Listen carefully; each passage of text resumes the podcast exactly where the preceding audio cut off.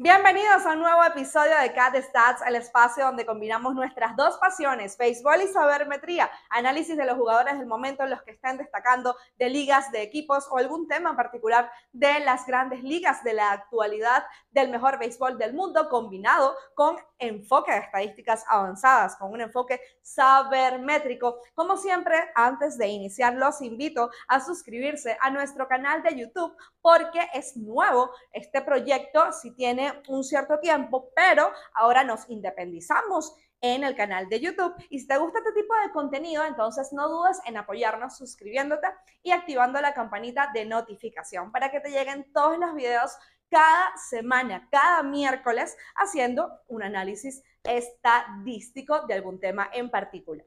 Y también síguenos en nuestras redes sociales, arroba catstats, tanto en Instagram como en Twitter, porque estamos constantemente publicando diariamente contenido de análisis breves, de em, estadísticas avanzadas de algún jugador, de ligas, de equipos y también videos educativos en los cuales pues explicamos estadísticas bien sean tradicionales o avanzadas. Así que ya lo sabes, si te gusta este contenido, apóyanos suscribiéndote al canal de YouTube y también siguiéndonos en nuestras redes sociales arroba catstats. Hoy es un episodio un tanto especial porque vamos a hablar de un lanzamiento que volvió este año a las grandes ligas después de dos temporadas en las cuales no se veía. Y es porque es uno de los lanzamientos no raros, porque si hay algunos eh, pitchers de esta característica que incluso están en el Salón de la Fama y han sido muy famosos, pero, valga la redundancia, pero este lanzamiento, de acuerdo a cómo se va adoptando poco a poco el béisbol, de acuerdo a esos cambios, la verdad es que se ve muy poco y una prueba de ello es que habían dos años ya sin que un pitcher ejecutara este lanzamiento. Hablo de la bola de nudillos que regresó porque Matt Waldron, un lanzador de los Padres de San Diego, fue subido hace días eh, y abrió teniendo esta característica, siendo nudillero o nudillista, como prefieran llamarlo, y esto pues no se veía, como ya dije, del año 2021, exceptuando por supuesto aquellos lanzamientos que califican, según StatCast y, toda esta tendencia de estadísticas avanzadas, califica como EFUS o bloopers. Entonces, claro, es este tema de, los jugadores de posición que pues suben al montículo a los efectos de no cansar, a los efectos de no utilizar a tu bullpen porque hay una diferencia muy alta de carreras. Recordemos que es una de las reglas que se implementó a, partir de este año. No que está obligado, sino que ahora se condiciona eh, la situación en la cual se permite usar un jugador de posición para que suba a la lomita. Entonces, pues los padres de San Diego subieron a este primer rudillista en dos años y eh, por primera vez los fanáticos de este lanzamiento, en el cual me incluyo porque es mi picheo favorito, los panas de Tu Show Podcast lo saben, eh, ya lo conversábamos una vez, eh, precisamente porque es tan indescifrable y como dicen por allí, uno de los más cautivadores, si no para algunos, incluyéndome, como ya dije, el más cautivador lanzamiento del béisbol. Entonces, pues Waldron sube y sí, ejecuta la bola de nudillos en ese encuentro ante los nacionales. Pero nosotros vamos a hablar un poco del tecnicismo, ¿no? Porque de eso se trata este espacio, de qué consiste ya desde este punto de vista de lo que puede medir las tecnologías eh, que actualmente se adoptan en el béisbol, cómo, con qué se come eso de la bola de nudillos en estos aspectos.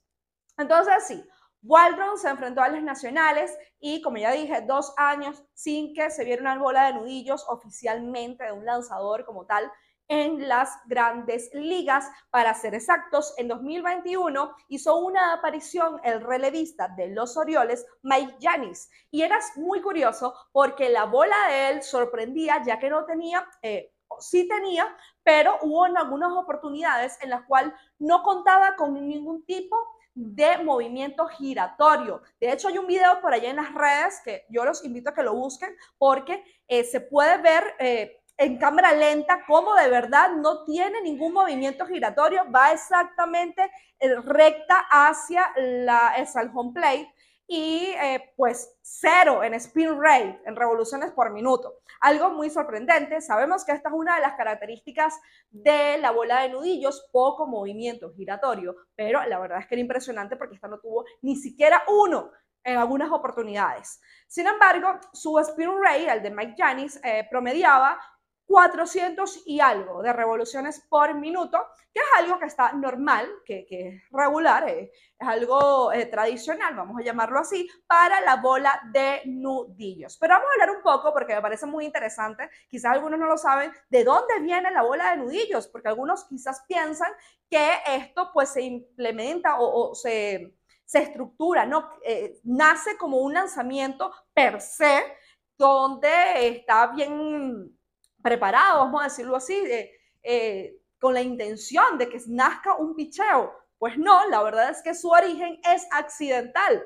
porque Ramsey, que era un lanzador zurdo, por allá en el año 1886, era obrero y también, eh, o sea, también se dedicaba a, a ser obrero, tenía ese oficio, y se lesiona porque se corta el tendón de su mano, lo que, de su dedo índice, perdón, lo que obliga a que él agarrara la pelota prácticamente con las uñas, cuando, o, por supuesto tuvo que lanzar así, y esto generó unas especies de curvas que llamaron en ese entonces los analistas, los medios, drop ball.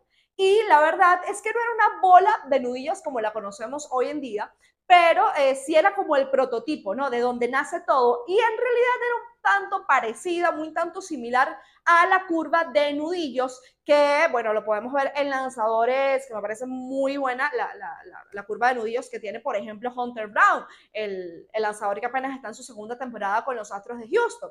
Entonces, pues después se va perfeccionando. Lo curioso es que pues él descubre este tipo de, lanzamiento, este tipo de prototipo de bola de nudillos, que después se conoció más adelante así en el béisbol eh, oficialmente, y eh, pues resultó en una de las mejores temporadas en la historia del béisbol. Jugaba con los coroneles de Louisville y en ese entonces pues lanzó 588.2 eh, o sea, dos tercios y dos tercios de entradas y tuvo 499 ponches, 66 juegos completos y duplicó esta temporada, dicen los registros, es la próxima campaña en el próximo año, incluyendo un juego de 17 ponches. Y la verdad es que a este lanzador le gustaba mucho ponchar y sabía que la bola de nudillos, la especie de bola de nudillos que lanzaba, era una buena arma para ello. Incluso hay un registro por allí donde dicen que le ofrecieron 100 dólares por lanzar un juego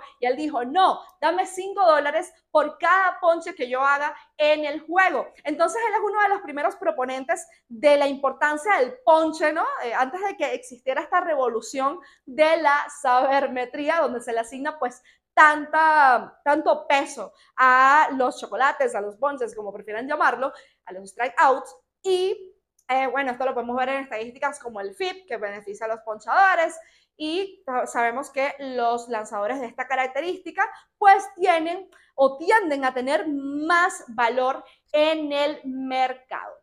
Entonces, eh, hay muchos, eh, o bueno, hay, sí, hay muchos lanzadores que, de esta característica que fueron famosos en las grandes ligas. Hay cuatro salones de la fama. Eh, diría que uno de los más populares es Phil Micro. Y eh, vamos a hablar un poco ahora de la parte de los tecnicismos. Vamos a hablar un poco de, ya desde el punto de vista de estadísticas avanzadas.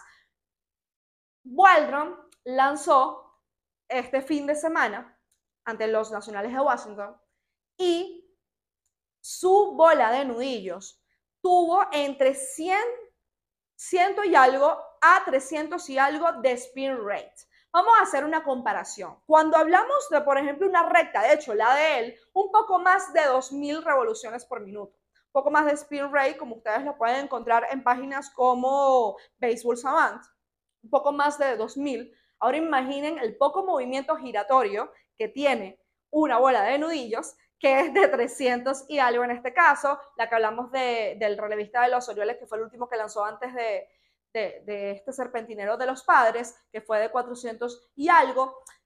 Pero esto es lo que precisamente se busca en la bola de nudillos. Se dice que es más efectiva cuando imprime poco movimiento giratorio y prácticamente es inexistente, así como lo es su wind up. Entonces vemos que eh, es fácil saber cuando un lanzador pues va a hacer una bola de nudillos en lo que concierne a su wind up. Ahora, que lo puedan descifrar de dónde va a romper es otra cosa. Pero eh, su wind up incluso lo comparan con el de un jugador, de, un lanzador de softball, porque eh, realmente no radica tanto la importancia en ese movimiento, en ese mayor impulso que se puede tener, por ejemplo, en una recta, en una curva incluso, es mucho menor el, impulso eh, corporal, pero se busca que tenga más firmeza a la hora de sujetar la pelota. O sea, la, la importancia de este tipo de lanzamientos radica allí precisamente en cómo agarras la pelota. Allí está realmente la magia. Por supuesto, por su complejidad, hay pocos lanzadores actuales nudillistas, como ya lo venimos hablando. Y también porque, seamos sinceros, esta tendencia de lanzamientos rápidos es lo que ha, se ha adueñado de, del béisbol en los últimos años. Hablo en general, no solamente en las grandes ligas, hablo de ligas invernales, todo tipo de ligas profesionales. Esto es lo que más se ve y, por supuesto, ya es más común. Eh, ver a muchachos muy jóvenes, a, jugadores muy jóvenes, tener velocidad de 100 millas o incluso cerca. Así que eh, sí, es por su complejidad al momento del agarre y también por, la, por esta tendencia de ser más lanzadores de velocidad, pues se ha ido perdiendo mucho lo que es el, estilo de la bola de nudillos, los nudillistas, ¿no?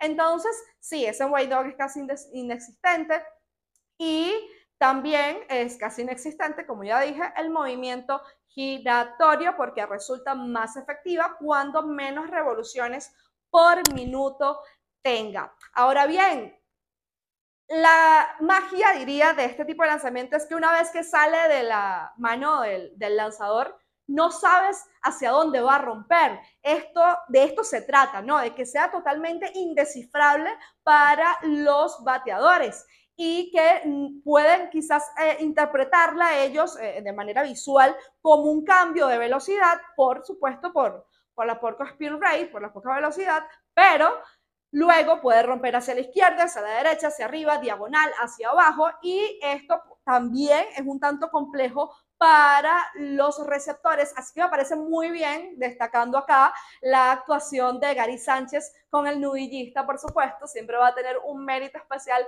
los receptores. Por supuesto, saben que soy fan de Gary Sánchez, pero eh, sí era un tanto un reto, ¿no? Porque no están acostumbrados, ya que cada vez son más escasos los nudillistas. Así que eh, incluso por ahí se habla que a veces pueden usar y una mascota más grande. Y sí, representa un reto tanto para, para el bateador como para el receptor. Entonces, ya podremos saber que esta parte del movimiento eh, corporal, pues tiene muy, muy poco y también que tiene poco movimiento giratorio, tiene poco spin rate, tiene pocas revoluciones por minuto y también que puede tener un quiebre hacia cualquier lado y está precisamente esto lo indescifrable del lanzamiento. Me gustaría saber sus opiniones. Eh, ¿Les gusta tanto como a mí la bola de nudillos? Yo creo que es fascinante. De hecho, para ya terminar, el movimiento vertical es más pronunciado en el caso del serpentinero de los padres que pues debuta esta temporada. Eh, fue de 50 y algo, 49, 50 y algo, entre esos dos, y muy poco movimiento horizontal, que estuvo entre 5 a 10. Entonces, bueno, allí podemos ver también otro de esos puntos técnicos de, este tipo de, de picheo. Entonces déjenme en los comentarios, los leo, ¿les gusta este lanzamiento? ¿Están felices tanto como yo de que haya vuelto a las grandes ligas? Los leo siempre en sus comentarios y de esta manera llegamos al final del episodio de hoy. Recuerda suscribirte al canal de YouTube y activar la campanita de notificación, así como seguirnos en nuestras redes sociales. Nos vemos, nos hablamos el próximo miércoles.